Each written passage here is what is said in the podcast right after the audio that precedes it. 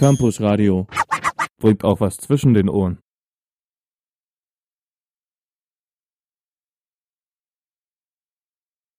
Herzlich willkommen zum Plattenbau und zwar diesmal Ausgabe 23 für den April. Ähm, wie immer bin ich hier nicht alleine im Studio, sondern es sind noch zwei weitere Leute da.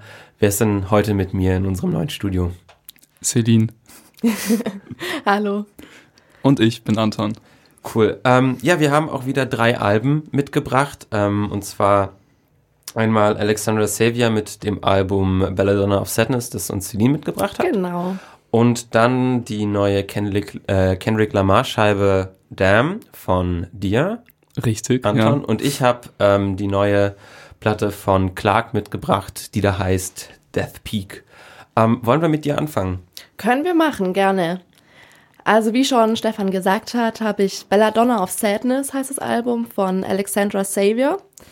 Alexandra Savior ähm, ist ein Newcomer, also habe vorher auch noch nie von ihr gehört, wurde in letzter Zeit ziemlich im Internet gehypt. Ich wurde tatsächlich auch über ähm, Facebook auf sie aufmerksam, was ja an sich nicht so cool ist über Facebook, aber naja. Sie kommt aus Portland und zum, zum Albumschreiben, beziehungsweise jetzt zum Album, war eher etwas holprig. Das ist eigentlich schon seit zwei Jahren fertig produziert, aber aus dubiosen Umständen, das habe ich nicht genau rausgefunden, kam es jetzt im April, am 7. April genau, raus bei Columbia Records. Ähm, sie fingen mit 14 schon an, Songs zu schreiben. Wie so oft fangen die ja oft früh an. Ähm, 2012, also als sie gerade mal 17 war, man muss sagen, ähm, Alexandra Savior ist gerade mal 21 Jahre alt. Uiuiui. Ja, das ist wirklich beachtlich. Ähm, wurde Courtney Love, ähm, kennt man ja auch Courtney Love, also kennt man ja im Musikbusiness. ähm, genau, wurde auf sie aufmerksam über YouTube, weil ähm, Alexandra Savior dort, wie viele ja, so einen YouTube-Channel hatte und dort hat Courtney Love vor allem von Angus und Julia Stone das Cover von ähm, Big Jet Plane gefallen.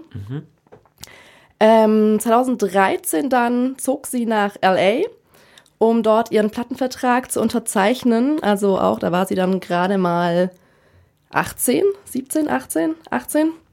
Genau, also nicht mal volljährig in den USA.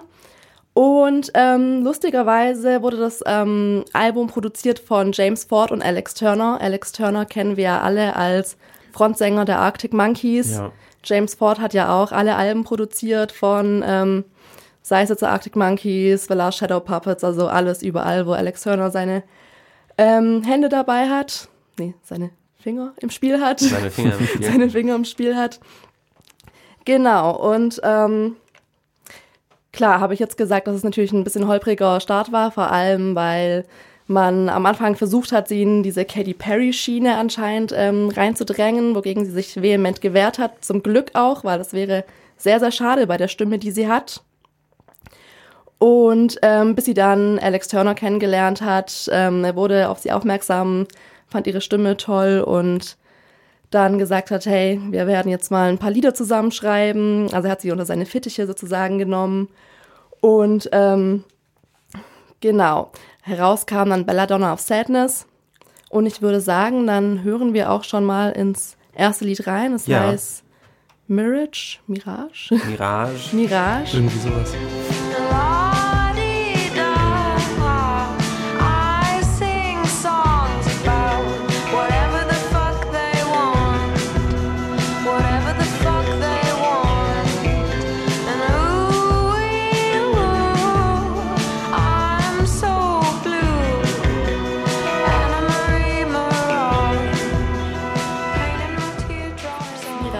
Von Alexandra Savior.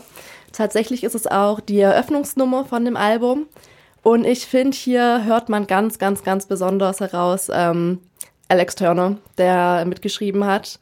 Also gerade bei der Besetzung der Instrumente, bei den Gitarrenriffs und auch von den Texten her merkt man hier sehr stark den Einfluss von Alex Turner. Also gerade zum Beispiel in einer Zeile sagt sie, Dress me like the front of a casino. Das ist so eine typische äh, metaphorische Phrase von den Arctic Monkeys. Ähm, genau, was haltet ihr denn davon, von dem ersten Lied? Also ich finde den Sound von dem ganzen Album eigentlich ziemlich, ziemlich ansprechend, also dieses Getragene von ihrer Stimme und ich finde auch die Stimme ziemlich, ähm, ziemlich angenehm. Ähm, also ich finde es schön, man kann es gut so hören, gut auch nebenbei hören, finde ich. Es ist ziemlich seicht und nett so. Also ich, ich höre es mir gerne an, es ist, ist schön.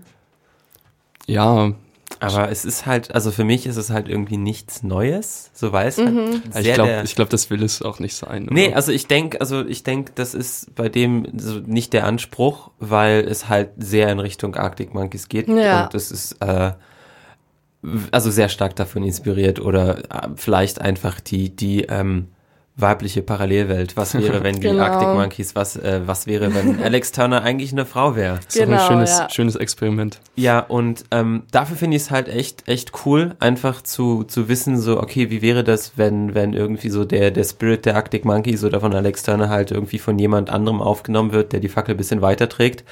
Ähm, aber halt für mich auch so, es ist schön, aber es ist nicht irgendwie was, was mich echt umhaut, wo ich mir denke, oh, das ist echt was Neues, das kenne ich noch nicht. Ja, stimmt schon. Ähm, aber wie gesagt, man, man muss ja nicht mit dem Anspruch rangehen und ähm, dann finde ich es eigentlich eine voll schöne Scheibe. Ja, da stimme ich dir auf jeden Fall auch total zu. Also es wird ihr auch vorgeworfen jetzt bei der ersten Platte, dass man es einfach zu sehr raushört, es nichts Neues ist. Allerdings ist sie auch erst 21, denke ich dann. Und ähm, für ein erstes Album vielleicht gar nicht so schlecht, wenn dann jemand, ähm, der da schon sehr, sehr viel Erfahrung hat, vielleicht einfach da mithilft. Und ähm, ich denke, da kann man dann gespannt sein, was sie vielleicht in den nächsten Jahren noch ähm, bringt. Ähm, aber wie Anton auch gesagt hat, ich finde auch ihre Stimme total angenehm. Also es klingt so, so unbeeindruckt, als würde sie einfach so auf der Straße so vor sich her singen, aber total schön. Und genau, ich habe auch gelesen, also viele sagen immer so, wow, das hört sich an, wie als ob Lana Del Rey und Alex Turner eine Tochter hätten. Ja, stimmt. Und stimmt auch, auf jeden Fall. Und ähm, ja, auch so dieses bisschen, finde ich, so 60er, 70er Jahre ähm, Sound bei dem Album, finde ich auch, hat mir sehr, sehr gefallen. Ähm, ich würde sagen, wir hören mal in die zweite Nummer rein. Das Ja. wäre MTME, steht für Music to My Ears. Ganz poetisch. Und dann hören wir mal da rein.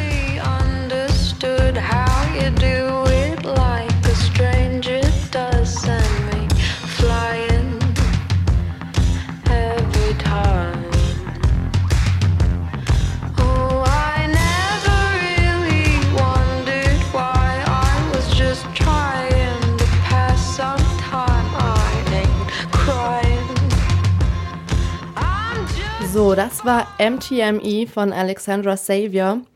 Was vielleicht noch erwähnenswert ist zu dem Album, ähm, das heißt ja Belladonna of Sadness, da habe ich mich erstmal gefragt, ähm, wie sie da auf den Titel kam. Und ähm, es ist tatsächlich so, dass es von einem gleichnamigen japanischen Anime-Film ähm, inspiriert ist. Also ich hatte vorher noch nie von dem gehört. Ich weiß nicht, ob ihr irgendwie schon mal. Ja, Ja. der hat gerade, äh, der hat gerade ähm, einen Re-Release. Ähm, Ah, okay. Genau, ganz, ganz, ganz krasses irgendwie Stück. Mhm. Animation. Ja, also es geht ja darin um ein sexuell missbrauchtes Bauernmädchen, was irgendwie der Hexerei beschuldigt wird, habe ich gelesen. Ja. Und ähm, laut Xavier ist es das Schönste, was die Sängerin je gesehen hat. ähm, weiß nicht, ich muss den Film mal angucken. Und ähm, insgesamt, finde ich, hört man, also hat sie viele so gruselige, düstere ähm, ähm, Textzeilen manchmal in, in, in ihren Liedern. Und insgesamt finde ich auch, ähm, klingt es manchmal düster, der Sound von dem Album. Also ja, nostalgisch, aber auch so leicht gruselig, was ich ähm, eigentlich ganz cool finde. Und auch sonst thematisch wandert sie da oft zwischen den Extremen, singt von Himmel und Hölle und teilweise von wirklich brutalen Sachen, aber auch mal ganz cool. Was sonst noch erwähnenswert vielleicht ist, ist, dass ähm, sie übers Musikbusiness ziemlich am Abkotzen ist. Sie hat mal gesagt, it's been very difficult. The most important thing about the music industry I've learned is that it's total bullshit. And that the thing you should focus on the most is just the art. Ähm, ja, finde ich ganz witzig, weil ich weiß nicht, inwiefern man, wenn man gerade mal 21 Jahre ist und schon mit Alex Turner zusammengearbeitet hat und ein Album produziert hat, da jetzt ähm, wirklich so einen schwierigen Werdegang hatte. Da gibt es ja Künstler, die ganz, ganz andere Geschichten erzählen. Aber vielleicht ist es das ja. Gleich direkt kalten Einstieg. Ist nicht einfach. Genau, dann würde ich sagen, hören wir auch in die letzte Nummer. Das wäre Mystery Girl, ist auch die letzte Nummer auf dem Album.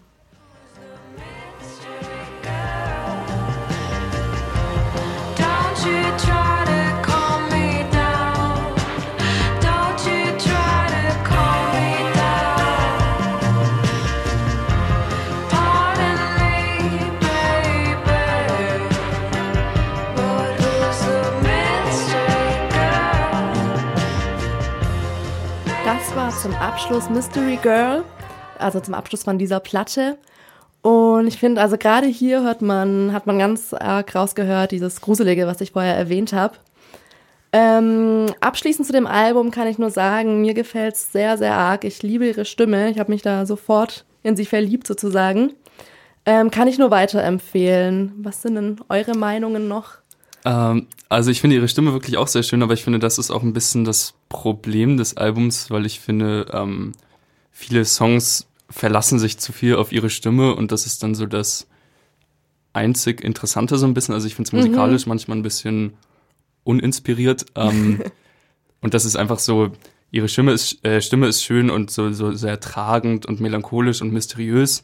Aber darüber hinaus kommt dann, finde ich, oft nicht mehr so richtig viel. Ähm, und dadurch hören sich, finde ich, auch viele Songs ein bisschen gleich an.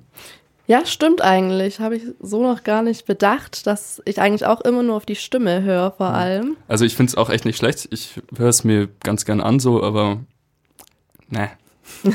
ich weiß nicht genau.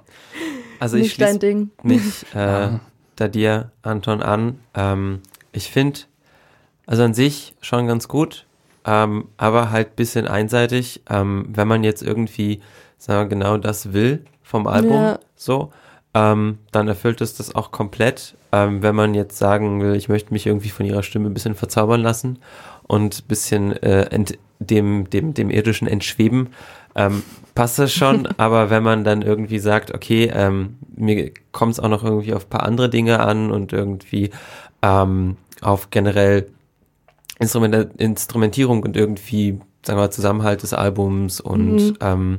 Dann finde ich, fällt es so ein bisschen auseinander.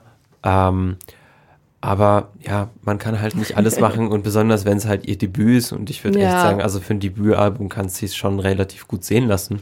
Ja, auf jeden Fall. Fall. Ich glaube auch, dass sie durchaus in der Lage wäre, vielleicht in Zukunft noch irgendwie was rauszubringen, was mir eher zusagen würde. Also, ähm, ihr meintet ja auch schon, dass es ja nach, nach Arctic Monkeys klingt. Vielleicht, wenn sie sich dann mal äh, mit einem anderen Produzenten zusammenschließt oder so, Ja, dass das es dann ich. vielleicht in eine ganz andere Richtung gehen könnte. Oder dass sie da halt einfach sagt, okay, ich weiß jetzt irgendwie, wie der Hase läuft und jetzt will ich auch irgendwie mehr vielleicht meine eigenen Ideen ähm, umsetzen, irgendwie vielleicht von dem, was sie kann, ausbauen und ich glaube dann, das wird es, könnte das nächste Album auch echt richtig interessant werden. Das denke ich auf jeden Fall auch, weil, ähm, wie du auch gesagt hast, so kompositorisch kommt da eigentlich nicht viel. Ist zu sehr vielleicht Arctic Monkeys angelehnt.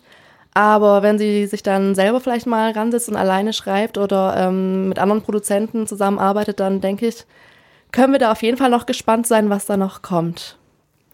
So ist es. Ja, und dann kommt jetzt äh, als nächstes ein, ich würde sagen, ziemlich etablierter Künstler. Kann man so sagen. Also Kendrick Lamar ist der Künstler Damn, heißt das neue Album. Ähm, ja, Kendrick Lamar ist noch relativ jung, aber ist trotzdem, wie du gesagt hast, schon relativ ähm, gut angekommen in der Szene, würde ich sagen. Also äh, es gibt jetzt auch schon großen Hype im, im Umfeld um dieses Album, im Internet etc. Ähm, also es wird wirklich sehr viel darüber berichtet. Ähm, zuvor hat er schon einige Alben rausgebracht, Good Kid, Mad City und To Pimp a Butterfly äh, wären jetzt besonders hervorzuheben. Damit ist so ein bisschen äh, durchgestartet.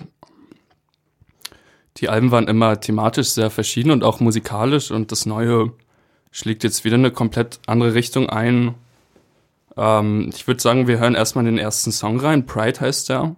Und dann sprechen wir ein bisschen detaillierter darüber. perfect world, you probably live for another 24. I can't fake humble just cause your ass is insecure. I can't fake humble just cause your ass is insecure.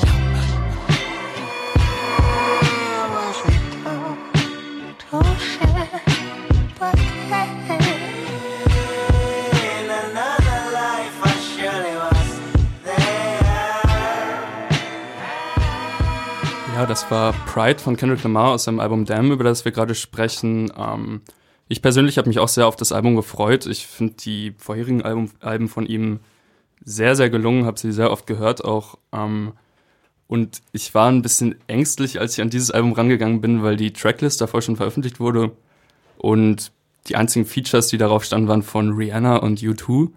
Und ich dachte mir, oh, in welche Richtung geht das denn jetzt? Wird das jetzt ein, ein richtig radiotaugliches Mainstream-Album oder was geht jetzt ab? Ähm, vor allem, weil das Album davor wirklich sehr, ähm, sehr komplex, würde ich fast schon sagen, war. Ähm, mit sehr vielen Einflüssen aus Jazz und Soul etc. Ja, das ist jetzt auf dem Album fast komplett weggefallen. Also es ist viel komprimierter, die Beats sind ziemlich simpel. Ähm, also gerade bei der Single, die als erstes rauskam, Humble hieß die, ist eigentlich nur so ein relativ billiger Klaviersound, der irgendwie drei, vier Noten spielt und sich wiederholt. Ähm, aber ich finde, dass es trotzdem in dieser Komprimiertheit ziemlich gut funktioniert. Also gerade dieser Song Humble ist auch ein ziemlicher Ohrwurm, finde ich, und geht halt ganz gut nach vorne. Es ist jetzt halt nicht mehr so die Verstricktheit seines Albums davor. Ähm, aber wie ich vorher, vorhin schon angedeutet habe, dafür ist Kendrick Lamar auch ein bisschen bekannt, dass er von Album zu Album ein bisschen seinen Sound ändert. Also das Good Kid, Mad City war auch eher so ein relativ typisches Hip-Hop-Album vom Sound her. Und To Pimp Butterfly dann eben dieses jazzlastige Album. Und jetzt kommt eben nochmal was anderes. Ähm, ein bisschen zeitgenössischer klingt das Ganze, aber er hat trotzdem so ein bisschen sein, seine Nische darin gefunden. Es klingt jetzt nicht so, als hätte er sich allzu sehr beeinflussen lassen von anderen Künstlern, sondern trotzdem noch relativ eigen, würde ich sagen. Ähm, habt ihr die Alben davor von ihm gehört? Ähm, also ich habe How to Pimp a Butterfly gehört. Ja. Ähm, sein erstes habe ich nicht gehört. Ähm, aber How to Pimp a Butterfly fand ich auch echt richtig super. Er hat halt einfach echt ein Händchen dafür, super coole Beats auszusuchen, die halt echt mit dem funktionieren, was er machen will und dann irgendwie doch seinen eigenen Stil durchzusetzen, wie du gesagt hast. Und ähm, ich weiß nicht, also ich würde schon sagen, dass man irgendwie im ein oder anderen Sample vielleicht, sagen wir, irgendwie einen kind Künstler wiederentdeckt. Ja, auf Ähm, jeden Fall. Also gerade auf irgendwie der ersten Albumhälfte finde ich ist auch viel so Sing-Sang mit drauf, würde ich sagen, was ein bisschen dann noch so nach Frank Ocean oder so klingt. Aber ich finde insgesamt hat er schon so seinen eigenen Sound trotzdem beibehalten ein Ja. bisschen. Also obwohl er ihn halt geändert hat. Aber es klingt jetzt nicht, als würde er auf irgendeine Welle aufspringen, so richtig, finde ich. Also ich kenne seine vorherigen Alben nicht, deswegen kann ich ähm, in Bezug jetzt darauf nicht so viel sagen, aber ähm, zu der Nummer, die wir gerade gehört haben, fand ich eben dieses ähm, Soul-mäßige und auch zu Beginn dieser ähm, Gospel-ähnliche Eröffnungschor Ja. ähm, hat mir auf jeden Fall sehr, sehr gut gefallen, was ich irgendwie, ja, ich fand den Rhythmus so ein bisschen ähm, schwer irgendwann, wo ich so dachte, irgendwie, so. ja genau, wo ich irgendwann so Ja. war, puh, okay, Ja, ist jetzt kommt keine, irgendwie nicht voran. kein so. gute Laune-Song oder so, aber ich finde es ich find's echt ganz gut. Ähm, in der Tracklist, also jeder Song-Titel besteht nur aus einem Wort, ein Großbuchstaben, danach ein Punkt. Also es wirkt auch so ein bisschen so, als würde er pro Song ein, ein Thema behandeln wollen und dann ab zum nächsten so. Also so richtig die große Struktur wie auf dem Album davor ist jetzt vielleicht nicht mehr vorhanden, dass alle Songs so extrem miteinander verknüpft sind. Aber es ist trotzdem noch sehr gut durchdacht, würde ich sagen. Äh, wir können gleich mal in den zweiten Song reinhören, den ich mitgebracht habe. Das ist XXX featuring U2. cool no more. Johnny wanna be a rapper like his big cousin. Johnny caught a body yesterday out hustling. God bless America, you know we all love him. Yesterday I got a call like from my dog like 101 Said they killed his only son because of insufficient funds He was sobbing, he was mobbing, way belligerent and drunk Talking out his head, philosophing on what the Lord had done He said, Kid, can you pray for me? It been a fucked up day for me I know that you anointed, show me how to overcome Ja, das war XXX von Kendrick Lamar und U2, wo ich gleich auch nochmal einhaken möchte. Und zwar habe ich vorhin ja schon gesagt, dass ich ein bisschen skeptisch war bei den U2 und Rihanna-Features. Aber ich finde, das hat er echt ganz gut hingebogen. Also gerade bei dem U2-Song, es ist ziemlich unaufdringlich einfach. Und auch bei Rihanna ist es jetzt kein, kein richtiger Pop-Song. Also schon ein bisschen poppig, aber ist jetzt kein gesungener Rihanna-Refrain, sondern sie rappt halt auch so ein bisschen, was ich ganz cool finde. Obwohl ich den Song jetzt trotzdem eher ein bisschen schwächer finde. Ich finde auch, wenn man vielleicht so drei Songs oder so äh, runtergelassen hätte von einem Album, hätte es mir noch besser gefallen, aber naja, das sind dann halt die Radiosingles so. Ähm, ja, ähm, Stefan, was du vorhin auch schon gesagt hast, dass er so ziemlich variabel ist, ich finde, das hat man auf dem Song gerade auch ziemlich gut gehört, wo eben irgendwie drei Beatwechsel oder so stattfinden und verschiedene Musikrichtungen Hand in Hand gehen, würde ich sagen. Ja. Und ich finde, er kann es auch wirklich sehr gut, dass er so mit einem Fingerschnipsen seine Stimme auch komplett verändert und irgendwie auf einmal komplett anders klingt als in der Strophe oder im Song davor. Also das finde ich sehr Ja, das- beeindruckend. Und dass das halt also auch jetzt mit, mit D2 halt geschafft hat, die auch irgendwie einigermaßen sinnvoll einzuarbeiten. Hm. Ähm, und ich hatte es gerade schon im Off gesagt, also vom, vom Feeling her war das für mich ein bisschen so Gorillas, weil du, sagen wir mal, die, Ja, die Alternative beziehungsweise die, die Rockstimme hast, wie ja Damon Albarn jetzt bei den Gorillas ist und dann quasi trotzdem den Hip-Hop-Anteil. Und das war für mich, ähm, sagen wir mal, ein Mix, der in die ähnliche Richtung geht, aber trotzdem auch wieder was ganz Eigenes ist. Und ich finde es halt echt cool, dass er es auch also nicht nur schafft, wie du gesagt hast, zwischen den Plattengenres zu übergreifen, sondern auch in den Songs selbst, Ja, und dass es Fall. halt trotzdem irgendwie alles zusammenpasst. ja. Ich finde auch textlich ist er oft sehr variabel, würde ich sagen. Also in vielen Songs beleuchtet er eben nicht nur eine Sichtweise, sondern spielt halt quasi mehrere Charaktere in den Songs und beleuchtet irgendwie verschiedene Seiten oder verschiedene Erzählstränge.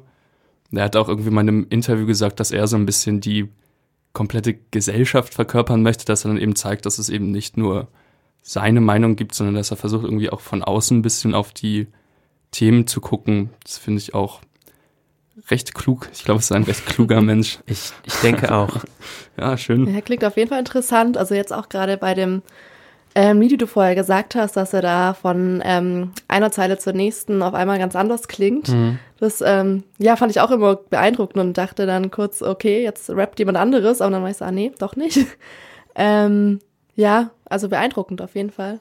Ja, ich konnte noch mal ein bisschen auf die Thematik eingehen. Also es war gerade bei seinem letzten Album Alben, also bei dem Good Kid, Mad City, ging es halt um irgendwie so ein bisschen so eine Coming-of-Age-Story aus dem Ghetto halt, um, um sich selbst quasi halt. Ähm, bei dem To Pimp a Butterfly dann ein bisschen um Rassismus ziemlich viel und die Probleme der schwarzen Community und auf dem Damn ist halt auch viel Politisches dabei und es geht relativ viel auch um Religion. Das Album ist auch am Karfreitag rausgekommen, was dann ziemlich viele Theorien erweckt hat, dass er am Sonntag noch ein Album rausbringt, weil dann eben Jesus wieder aufersteht und er wird auch in dem Album im Intro erschossen und vergleicht sich irgendwie mit Jesus öfters mal. Aber es ist natürlich nicht passiert. Ist ein bisschen Schade. schade, aber zwei Alben innerhalb von einem Wochenende wäre auch ein bisschen zu viel des Guten. Wäre dieser Plattenbau noch länger. Das wollen wir auch nicht. ja, ich würde sagen, wir hören gleich mal in den dritten und letzten Song, den ich mitgebracht habe, rein, der ein bisschen das Herzstück des Albums ist, könnte man sagen. Er ist auf jeden Fall mit Abstand der längste, heißt Vier. Viel Spaß. I beat your ass if I beat your ass twice and you still here. Seven years old, think you run this house by yourself? Nigga, you gon' fear me if you don't fear no one else. If I can smoke fear away, I roll that motherfucker up.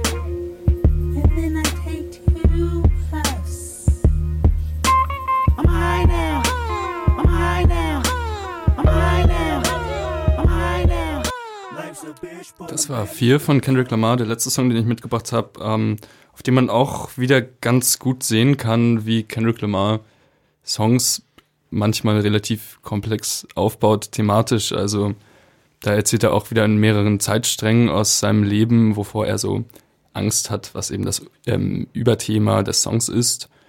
Und ich finde, er versteht es ziemlich gut, ähm, persönliche Geschichten zu erzählen, aber die sich dann auf größere Problematiken oder Gesellschaftsprobleme übertragen lassen. Ja, ich würde jetzt kurz ein Fazit zu dem Album verfassen vielleicht. Also ich, mir gefällt es ziemlich gut.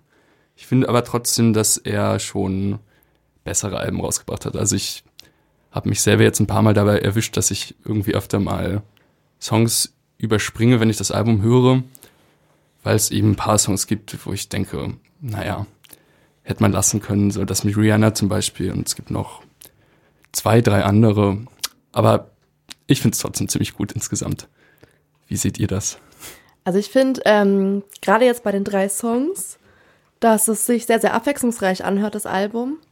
Ähm, finde ich manchmal nämlich ein bisschen schwierig bei manchen Rap-Alben. Da finde ich es manchmal ein bisschen monoton, so auf die Dauer. Aber ähm, das klang jetzt auf jeden Fall sehr abwechslungsreich. Im Vergleich zu den vorherigen Alben kann ich äh, nichts ähm, nicht machen. Aber ja, so hat's mir gut gefallen. Freut mich. Also für mich ist jetzt Damn auch nicht mein Lieblingsalbum von Kendrick Lamar. Ähm, aber es ist halt auch schwer, an How to Pimp a Butterfly ranzukommen. Ja, ich glaube, das hat er auch gar nicht erst versucht. So, also, und ähm, klar, es ist schlechter als das Album, aber alles in allem ist halt nicht schlecht, ne? Und Ja, ich ähm, finde es schon echt ein gutes Album, aber es ist halt, es ist halt nicht, nicht, nicht so. Nicht Das so. stimmt. Schade. So. Schade, schade. Naja, was soll man machen? Vielleicht äh, irgendwann später, aber selbst wenn, ähm, dann hat man immer noch dieses eine Album, was halt wunderbar ist und da kann man sich dann auch immer drauf zurückbesinnen. das stimmt. Kann er stolz drauf sein. Ja, ähm, ich würde dann mit mir weitermachen jetzt. Ähm, Das darfst du. letztes Album des Tages des Podcasts. Ähm, ich habe von Clark Death Peak mitgebracht. Ähm, Clark ist ein Mensch, der macht elektronische Musik, kommt aus und ist bei Warp unter Vertrag, also quasi dem ganz großen bekannten Label für elektronische Musik, die relativ viel Sachen ähm, releasen. Und kurz zusammengefasst, das Album ist vielleicht ein bisschen zugänglicher als den Rest, den er so bisher gemacht hat. Ähm, wir hören jetzt einfach mal den ersten Song. Das ist auch einer der ersten Songs auf dem Album. Viel Spaß damit.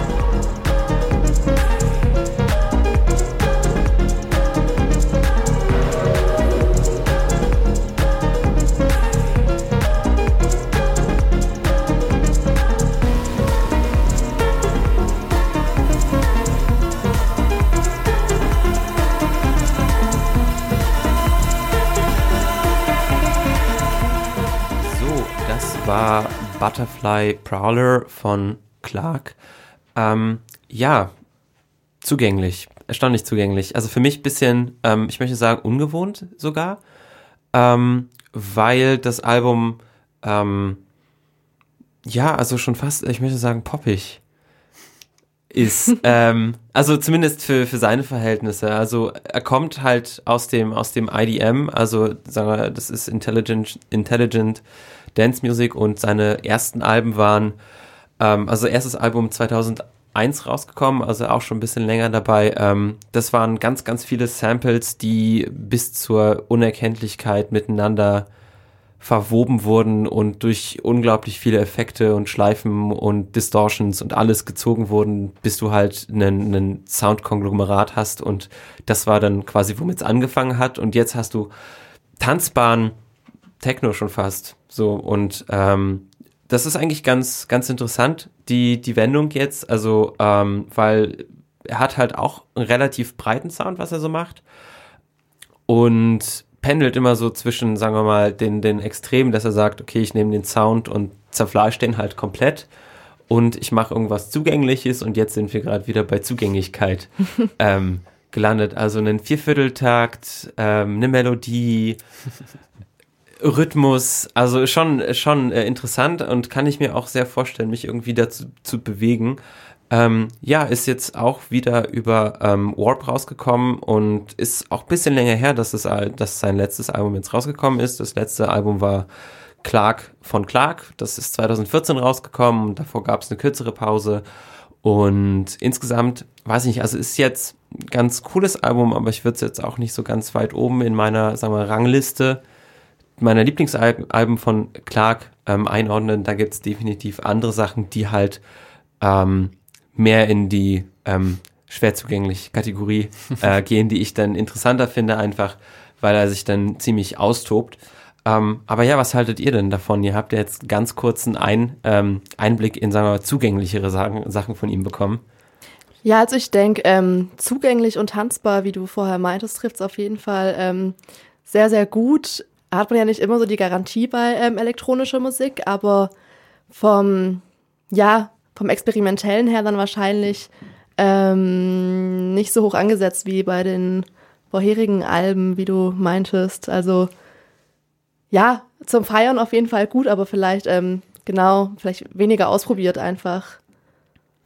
Ich fand es eigentlich ziemlich gut. Also ich kenne mich jetzt auch in dieser Musikrichtung nicht so super gut aus, deswegen ist es vielleicht für mich ganz gut, dass es ein bisschen zugänglicher ist erstmal. Ähm, ich weiß nicht, ich habe mir das Album jetzt irgendwie anderthalb Mal angehört oder so und es ist schwierig, sich jetzt darüber so eine Meinung zu bilden. Ähm, ich finde aber, man konnte es sich aber auch ganz gut zu Hause mit Kopfhörern anhören. So. Also es ist jetzt nicht nur zum Feiern, glaube ich, geeignet. Nee, also das denke ich auch nicht. Ähm, aber es ist zumindest, also ich glaube, ein ganz guter Einstieg vielleicht. So, Ja, das weil denk es, ich es auch. beißt halt nicht und man, man traut sich halt ran und kann es auch nebenher hören. Ähm, einigermaßen. Und ähm, da würde ich vielleicht euch jetzt mal ein bisschen härtere Kost vorlegen. Ähm, Oh ja. Gerne. Und zwar mit dem zweiten Song, der ist ein bisschen weniger zugänglich, der heißt Slap Drones.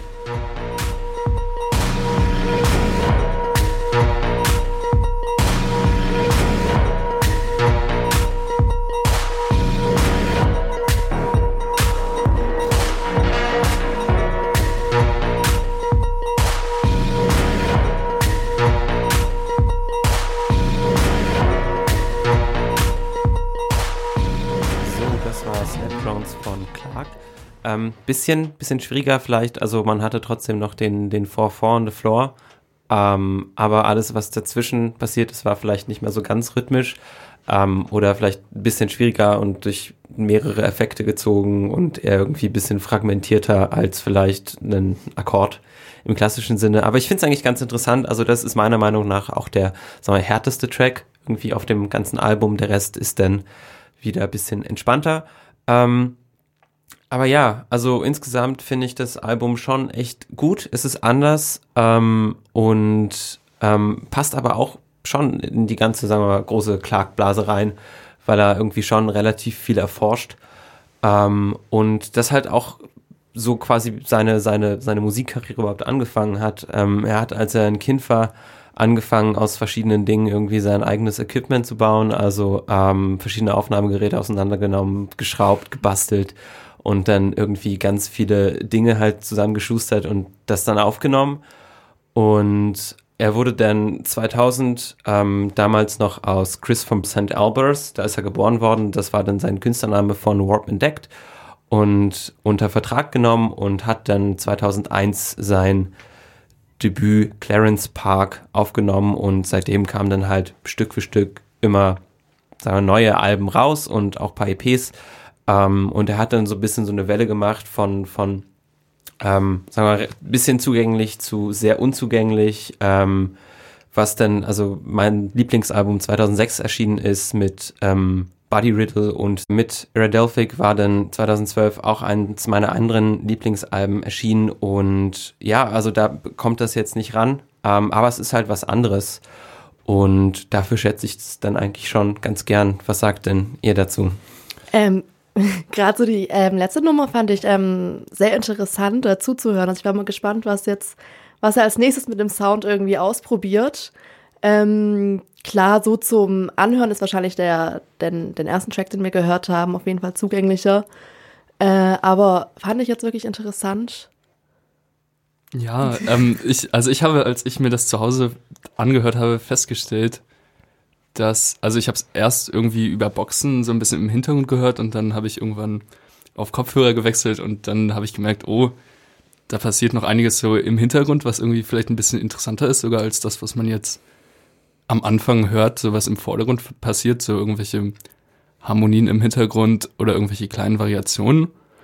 Und das hat mir dann doch ziemlich gut gefallen. Also ich bin jetzt auch durchaus neugierig, was der sonst noch so rausgebracht hat. Ähm, Also kann ich sehr ans Herz legen. okay. Und ich muss noch sagen, ich finde das Albumcover ist sehr gelungen. Ja, oder? Ja, wirklich großartig. Ähm, das seht ihr dann ja später ähm, in den kleinen Fensterchen. Aber ich würde sagen, es ist eine bedruckte Plastiktüte vielleicht. Also es hat zumindest den Anschein. Plastiktüte oder Papierstück oder Irgendwas. Also auf, jeden Fall, ähm, super interessant. Ähm, das war's dann auch schon eigentlich von uns. ihr wisst ja, was wir von unseren Alben halten. Ich würde sagen, durchweg eigentlich ganz zufrieden mit den Alben. Ähm, bei dir war, bei dir, Celine, war es das Debüt. Ähm, für ein Debüt Genau. ziemlich gut. Bei Schon. dir war es ähm, das dritte Album. Für das dritte Album nicht besser als das zweite Album, aber trotzdem sehr zufriedenstellend. Kann man so sagen, ja. Und bei mir ähm, war es das neunte Album. Der Mann hat ordentlich was äh, rausgehauen und ich bin eigentlich auch ganz zufrieden mit. Es haut mich jetzt nicht um, aber es ist eine schöne Abwechslung. Ähm, und das war es eigentlich auch schon von uns. Ähm, wir verabschieden uns. Das war der Plattenbau, Episode 23, 23. April. Ähm, mit mir waren im Studio Anton Tschüss. und Celine. Tschüss. Und ich war Stefan und ähm, hören wir einfach mal den Plattenbau auf mit dem letzten Song von Clark und der heißt Living Fantasy.